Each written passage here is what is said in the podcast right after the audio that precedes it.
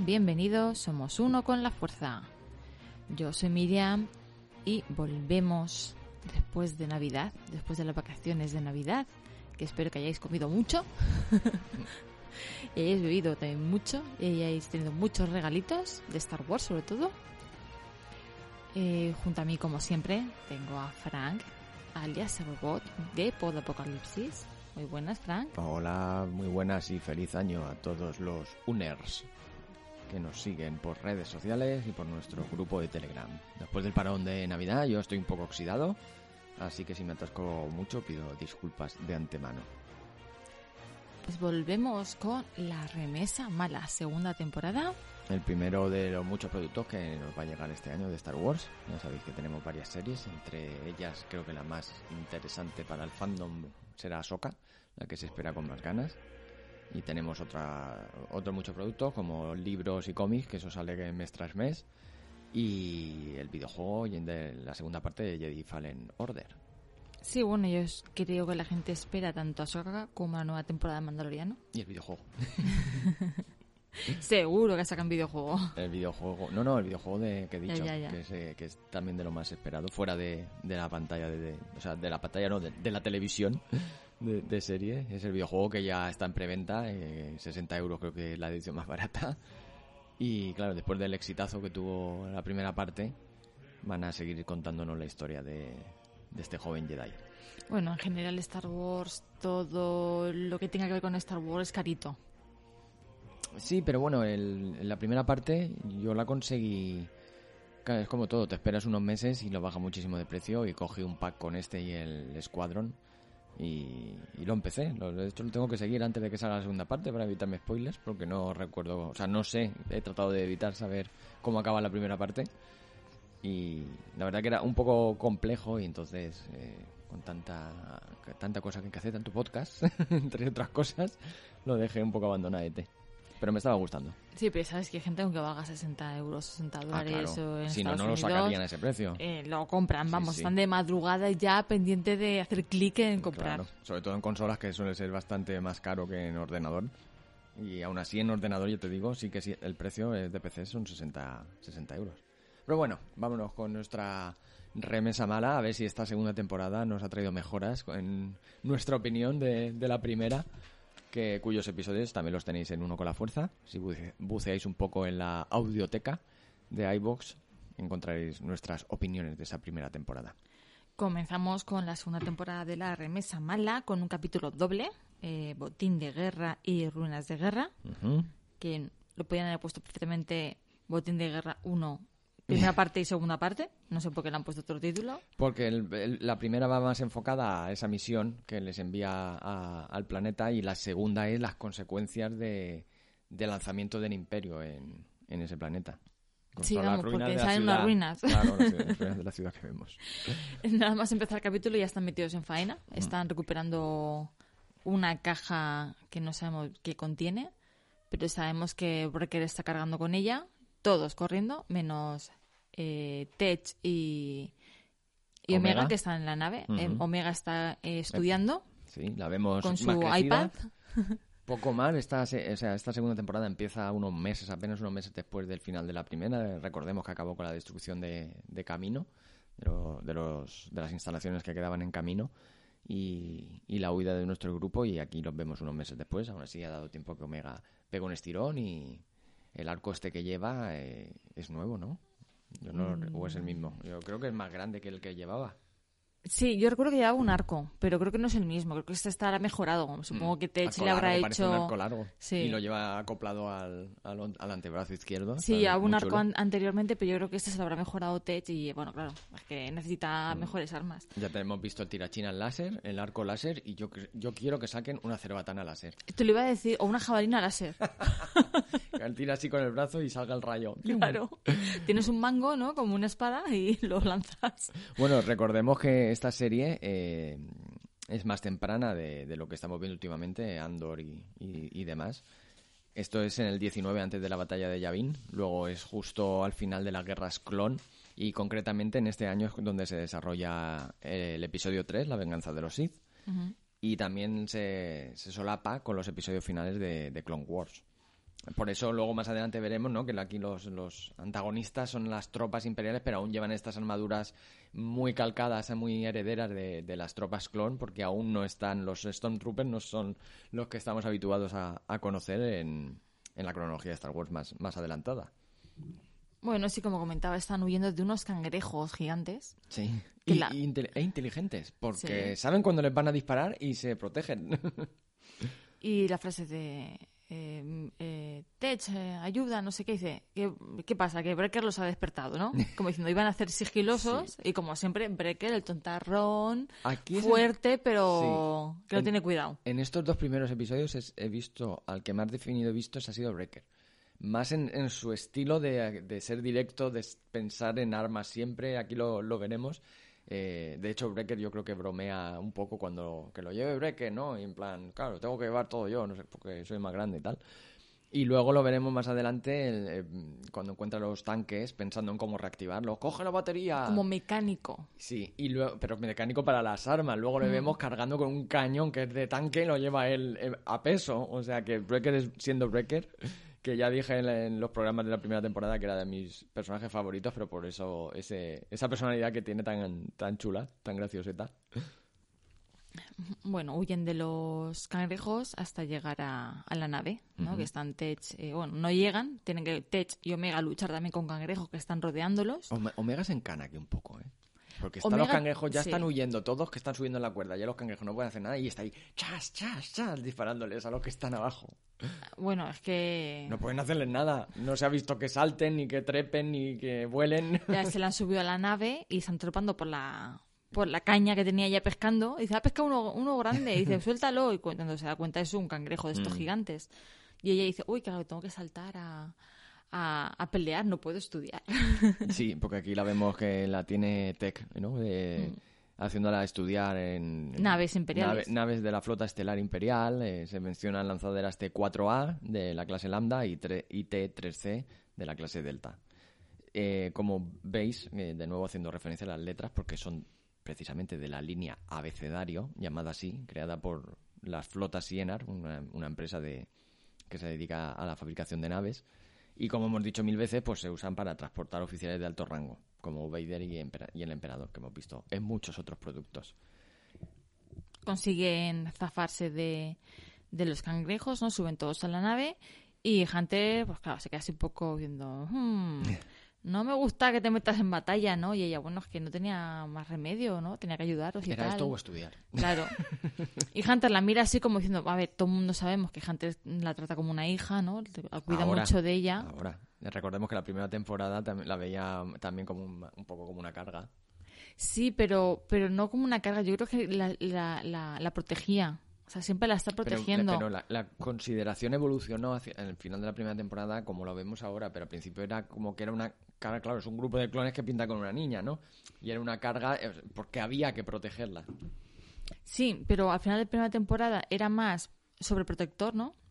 Sí. Como padre. Sí. Y ahora parece que está empezando, a me da la sensación, a entender que Omega también es Mm. Sí, un clon. sí. Está preparada para, Claro, ya, que- para luchar. Porque la cara que- porque la, la mira así y sonríe como diciendo, bien, ¿no? De aquí el bien. estudio que están eh, inculcándole es porque, en cierto modo, también será el, el estudio de los clones. Claro, tendrá que prepararla, tienen que prepararla para la lucha. Efectivamente, y la están educando a su manera, a Mm. manera clon, y le están haciendo empollar todos estos, estos datos eh, militares para prepararla. También el tema del arco. O sea, yo ya la veo aquí en estos dos primeros, sí que la he visto mucho más integrada, porque la primera temporada recordemos que era, déjame ayudar, quiero ayudar, tal, y tú, tú no, quédate aquí, quédate en la nave. A Aquí ver. se lo dicen también, pero tiene una, una participación más directa. Claro, es que o, te- o la entrenas para que te ayude o es una carga. Claro, Entonces eso tiene, es. tiene que al final tiene que aprender a defenderse y tiene que aprender a ayudarte. Pero como veremos, sobre todo en el segundo episodio, eh, nece- sigue necesitando Hmm. ser preparada y educada porque su obcecación, Es una niña. claro, su obcecación les mete en problemas. Mm.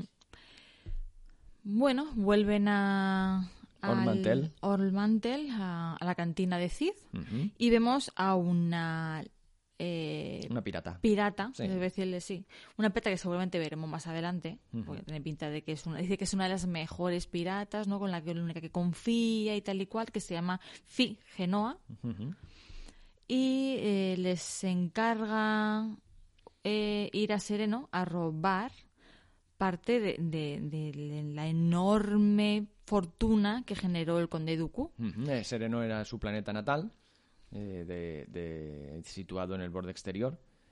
Y eh, bueno, es del sector Dastan, eh, en los territorios del borde exterior, como he dicho.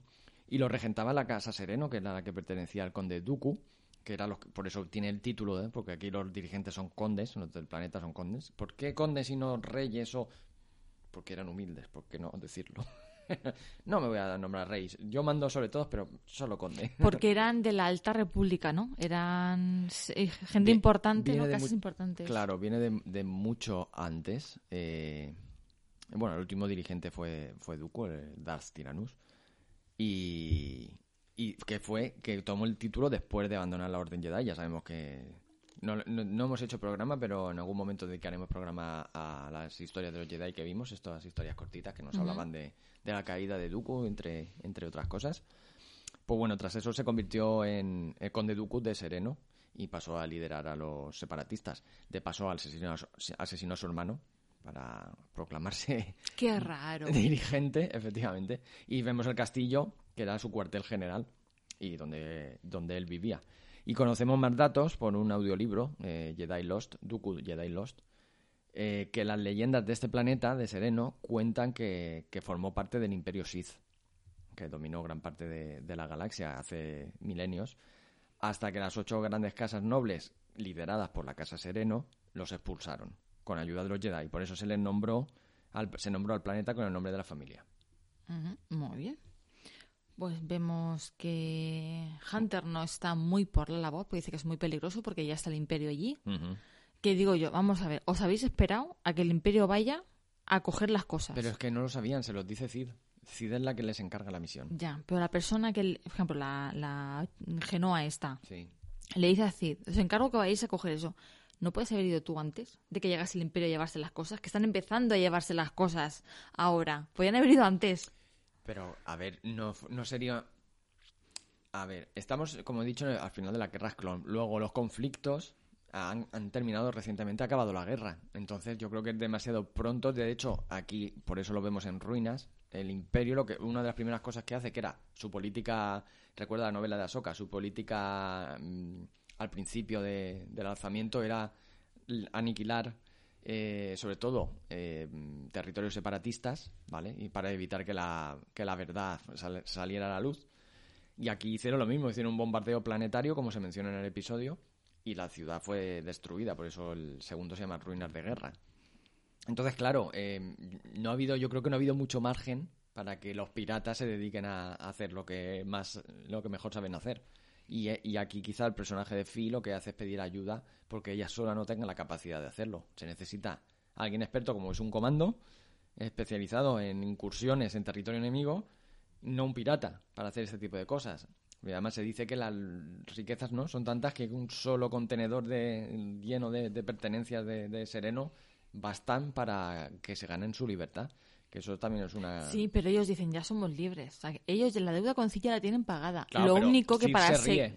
Sí, pero porque Cid le dice que, vale, con ellas no tienen deuda, pero no son libres para Claro. circular, porque el imperio los está buscando, Claro, y ¿no? no pueden hacer nada si no tienen pertenencias de ellos, Mm. solo son siguen siendo mercenarios, o sea, Mm. ahora son mercenarios porque trabajan para ella, voluntariamente, pero trabajan para ella. Mm. Pero si lo que quieren es ser libres de verdad, es decir, retirarse en una granja de pantas, no pueden hacerlo, porque no tienen esa capacidad. Aunque ahora hasta ahora han tenido suerte y se han mantenido bajo el radar del imperio, cosa que también veremos cambiar al final de estos dos episodios. Pues bajo esa excusa, ¿no? De ser totalmente libres, al final Hunter se une y, y deciden ir a, a por la carga. Vemos este planeta, ¿no? tras las guerras como he dicho, todo, todo destruido. Vemos, de hecho, restos de tanques AAT, que son los blindados de los separatistas, con nuestros amigos los droides B, B1, aún en el interior, que vemos a, a, a Wrecker a tirar uno por ahí. Y bueno, pues nada, curiosidad, pues eh, diseñados por talleres Bactoid, que eso ya lo hemos mencionado alguna vez. Y la capital de, de este planeta era Carania, donde estaba la Asamblea de las Grandes Casas que albergaba el Consejo Planetario, pero aquí no sale la capital, esta es otra ciudad, porque la capital está eh, en la costa. Pues intentan llevarse la mercancía que vemos, créditos, joyas, de todo. Y consiguen sacar una caja, ¿no? Breaker se la lleva porque está Hunter poniendo explosivos por si acaso y tal, y vigilando.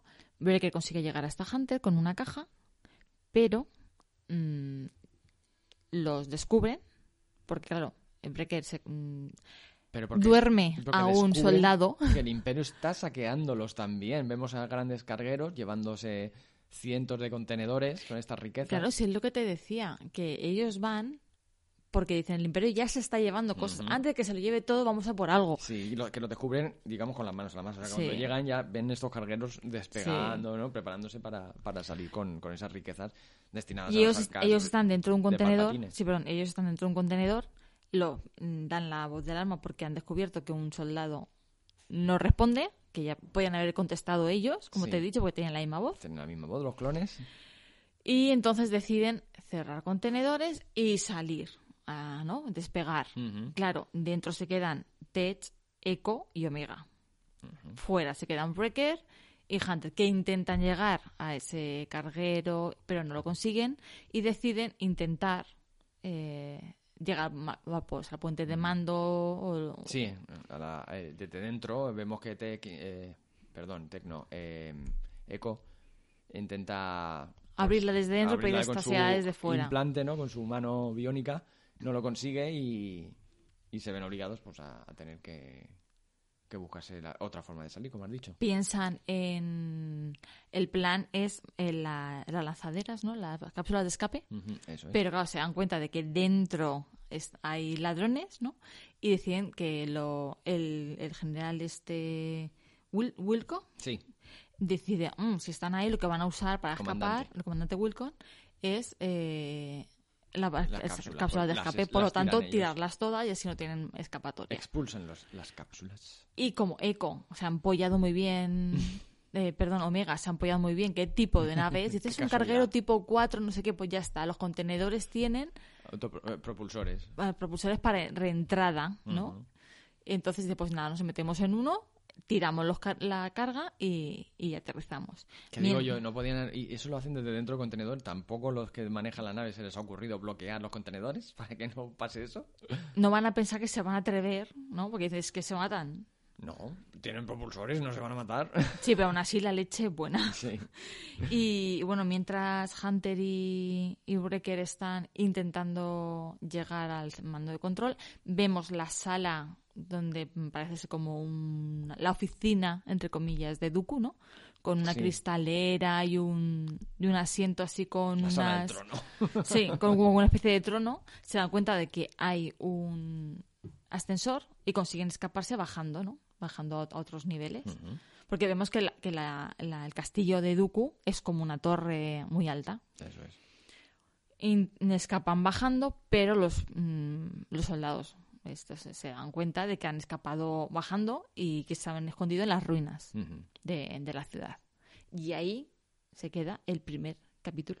Eso es. Bueno, hemos visto eh, entre los cazas que escoltan a estos cargueros, que se llaman los contenedores, el antecesor de los cazas TIE, ¿vale? El, el modelo Alpha 3 de clase Nimbus a la V. Y lo vimos en Rebels también, en los cargueros, ¿no? Este tipo de naves. Y estos son, eh, que de hecho Pablo lo estaba viendo con nosotros y ha dicho, mira un cazatai. Y no, no era exactamente, pero ya se le veía ese, ese perfil, hmm. que luego sería el famoso cazatai.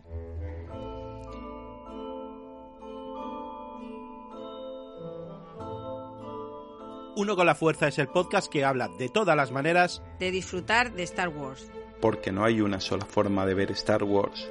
Porque no hay una sola manera de hablar de Star Wars. Porque no hay un solo modo de vivir Star Wars. Búscanos en iVoox o Facebook. Uno con la fuerza. Un podcast de Star Wars.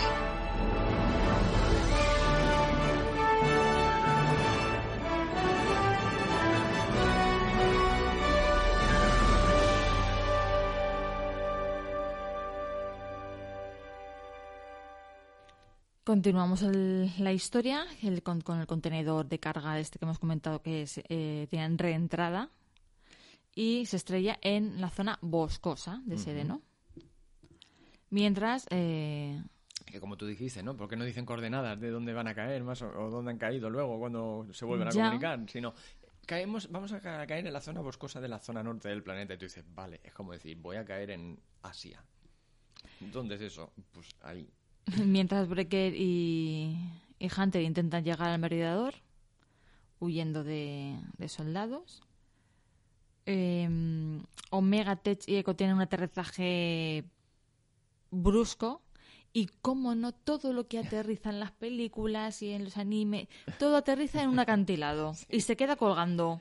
Sí, este detalle eh, a mí me, me hace ver que hacia qué público está dirigido el producto, ¿no? Un público juvenil que, que este tipo de recurso pues aún les puede causar emoción de si se van a estrellar del todo, ¿no? A- si van a caer por el barranco o no. Pero todo lo que se estrella siempre, ¿eh? En, Sí, en todas es las muy- películas, es en un todo. recurso muy quemado Sí, ya. sí, sí. Y bueno, Y también siempre caen cerca de algo, en este caso del Sí. lugareño que se encuentran. Bueno, antes que eso, en la caída, Tech se rompe el fémur.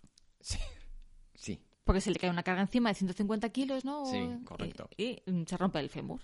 Y tienen que sacarlo entre Echo y, y Omega tirando una cuerda. Y Omega se queda mirando. Bueno, hay dos momentos Ujú. en los que Omega parece que va a usar la fuerza. correcto. La primera es esta. Ahí estamos. La primera es esta, que se queda mirando el contenedor con todo lo que hay dentro y se queda así mirando y dices tú, al que Va, a la mover mano... la mano y va a empezar a levitar el, el contenido. Ahí estamos, sigo defendiendo mi teoría de que Omega tiene capacidades sensibles a la fuerza y que tarde o temprano acabaremos viéndolas. Recordadlo, recordadlo. Cuando, cuando, cuando consiguen salir del contenedor, mm, Omega dice, nos está siguiendo alguien tal. Y descubren a un lugareño que se encuentra, que se llama Romar Edel. Y que sus rasgos, eh, enseguida que lo vi, yo lo, lo aso- lo asocié con Dok- Dooku. Digo, es el mismo planeta. ¿Cómo se nota que es el mismo planeta, no? El pelo blanco y la barba, el mismo estilo.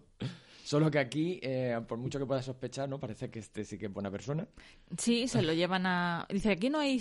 eh, ¿Hay algún sitio aquí para guardarnos? No, aquí no hay ningún sitio. Y dice otro, dice, detecto calor, ¿no? 200 Eco, dice, detecto calor. Dice, seguro que es tu casa. El otro, bueno, ¿para, qué te- ¿para qué voy a decir que no? Si es que no tengo Claro, opción. escapatoria.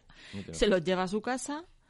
eh, Pero vemos que Omega se ha quedado obsesionada con la carga. Sí, sí, porque dice, tenemos es como que de las primeras misiones que ella participa y quiere que sea un éxito la misión. A ver, porque no lo hemos dicho, pero hay una conversación de Echo y Hunter en la nave Mm, que en oye. la que Echo dice que están en esa situación por culpa de Omega, que los persigue el Imperio por culpa de Omega.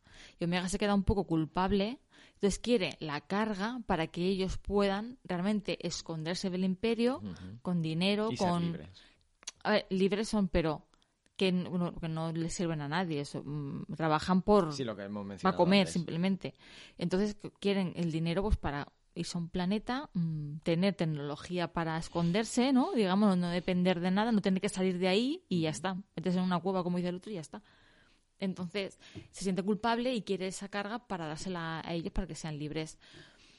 Entonces está obsesionada. El lugareño le da un juguetito, que es un caleidoscopio, y le dice, ah, son gemas. Dice, no, son simplemente cristales.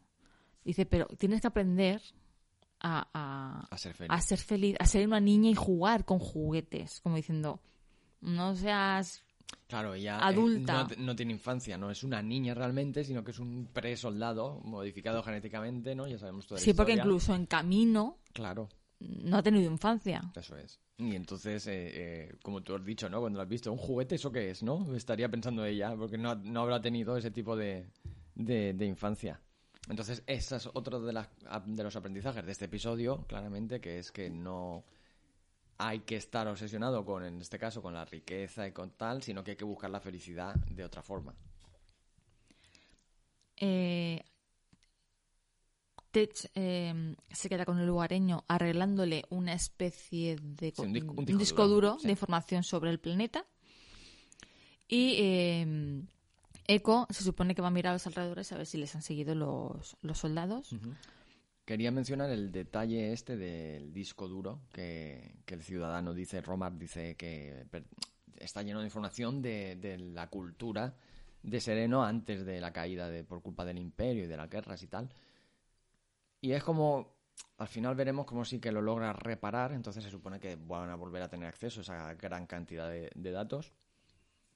Y yo creo que esto quizás sea un guiño a que en un futuro que volvamos a saber de Sereno, podemos verlo como un resurgir de la cultura de planetaria y en cierto modo si recorda, si, o sea, si en ese momento lo recordamos, habrá sido la remesa mala la que ha hecho posible que Sereno vuelva a recuperar su cultura y poder reconstruir su civilización de antaño. Sí, porque al principio este hombre, eh, incluso Mega le dice, bueno, recuperamos la mercancía y os podéis quedar con, con parte del botín porque hay muchísimo Mm.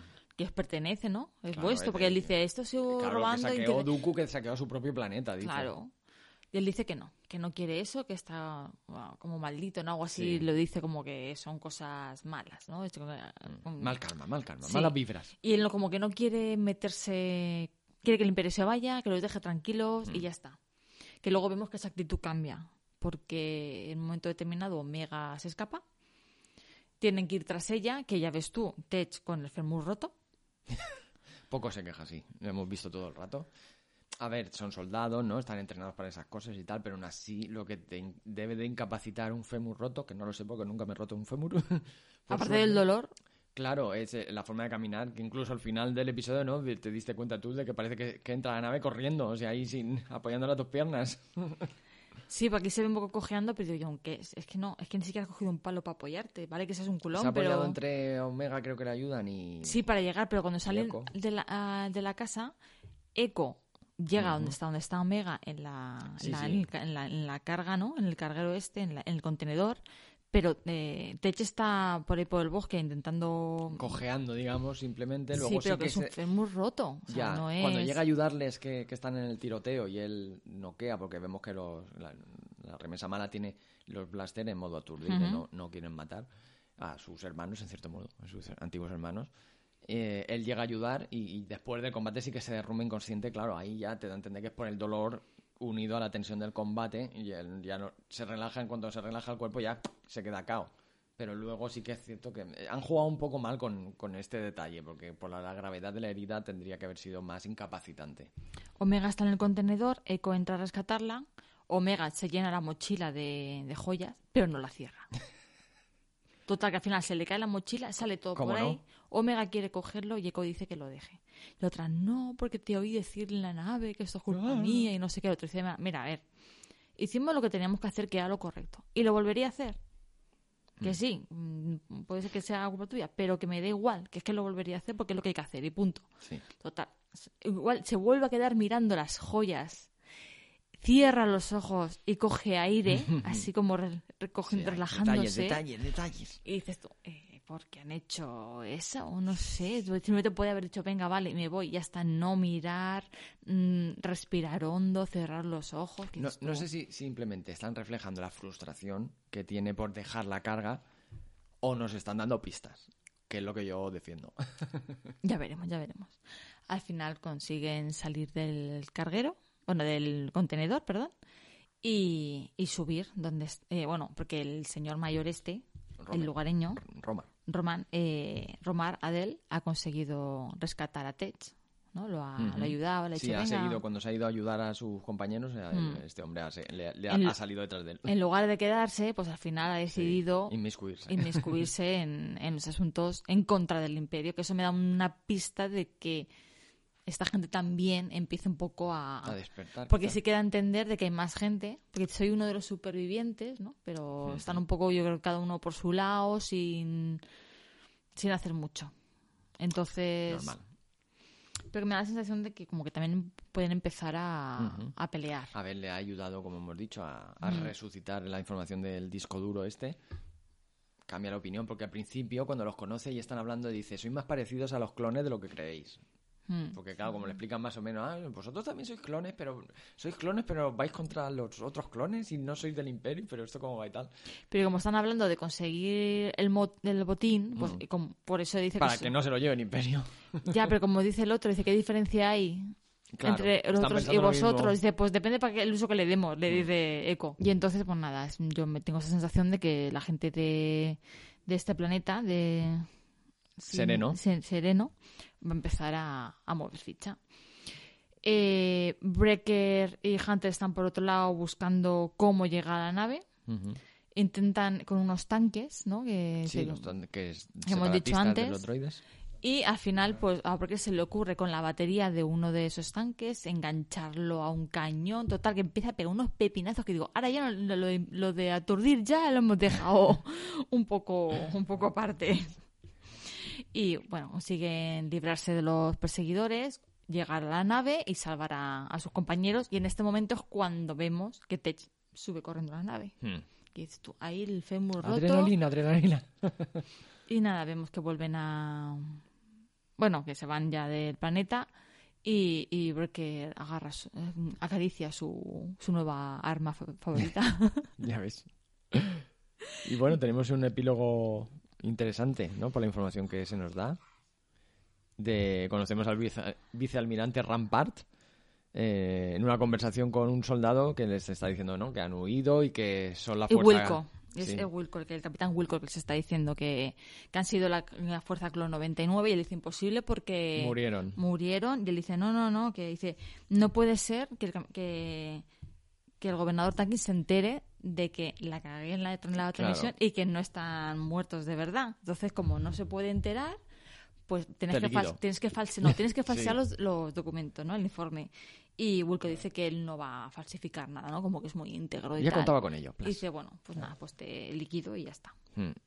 Ya sabía, eh, lo he dicho porque ya sabía cómo iba a acabar esa conversación, desde que ha dicho, eh, si, si Tarkin se entera va a, caer mi- va a rodar mi cabeza y es decir, mm, soy tu superior y no va a rodar la mía, va a rodar la tuya.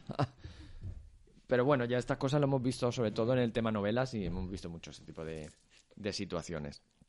Y nada, termina así el episodio con la Fuerza Clon 99 siendo, siendo descubierta por el Imperio. Básicamente, lo que pasa es que de momento es descubierta y al mismo tiempo siguen siendo en secreto, mientras que Rampart no mueva ficha y, Y no Rampart, haga algo, claro. o ellos vuelvan a ponerse bajo el radar del Imperio. A ver, Rampart por, por su parte supongo que irá buscándolos, pero claro, no puede decir que los está buscando. Mm, si no, no hubiera hecho lo que ha hecho. Está Claro. Así que ya veremos lo que lo que nos espera en siguientes capítulos, que serán ellos pues siguiendo consegui- intentar conseguir otra vez dinero Sí. Y medios para seguir la, la lucha metafórica, ¿no? El, Mm. el- el- el seguir con la lucha adelante.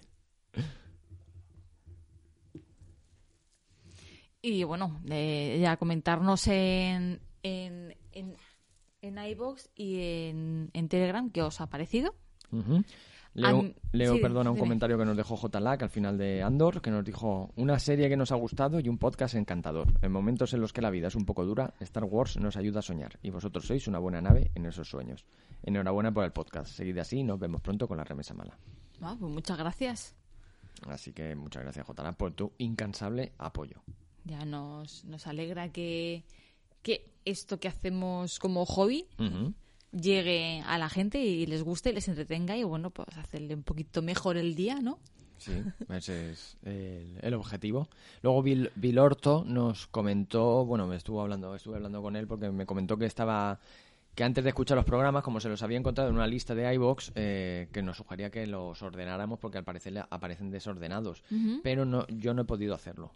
Porque Vale. parece ser que iBox en algún momento sí que tenía la opción de que pudiera reordenar los capítulos en una lista, pero ahora con las actualizaciones parece ser que ya no se puede, porque yo no he descubierto la forma, he, habla- he hablado con nuestro amigo Dani de Casupelli y me ha dicho que ahora no se puede hacer, o sea que si él que se gana la vida con esto no, no ha podido modificarlo, es que no se puede de momento.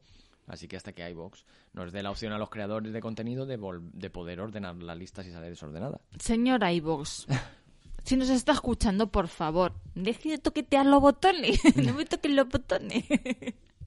No toque el botone. pues nada, a, a nuestros oyentes, otra vez decirles que feliz año, que nos comenten qué les ha parecido la remesa mala. A mí me da la sensación de que ha empezado bien la temporada. Creo que han sido dos episodios de acción continua, o sea, eso siempre es bien, porque se te pasan volando. Y en la animación me, me da la sensación, no sé si es mm, porque sí que ha mejorado un, po- un poquito más la tecnología o es porque tenemos tele nueva. También puede no es por ser. vacilar, pero es porque la- ha coincidido que la primera la vimos en la tele antigua y esta en la tele nueva y sea mejor eh, y se vea con más calidad. Pero me da la sensación, sobre todo, como que se vean las imágenes a veces con unos filtros que antes en la animación no se usaban, que les da, pues, al principio cuando están en el planeta este que es costero, ¿no? En la playa con los cangrejos, como un filtro como de humedad, ¿no? Como, Sí. Como un humillo muy, muy Hombre, leve. 10 años de diferencia entre una tele y otra, yo creo que da para que mejore un poco la imagen. Pero bueno, aparte de eso, pues eh, os instamos a, a seguir escuchándonos, a compartir vuestras opiniones, ya sea por, por redes sociales o por iBox o por Telegram, en nuestro grupito, y uniros a la comunidad de Uners y ser Uners más con la fuerza. Bueno, hasta aquí el podcast. Muchas gracias, Fran, por venir. Sí, como siempre, me, me- me pilla cerca, me paso.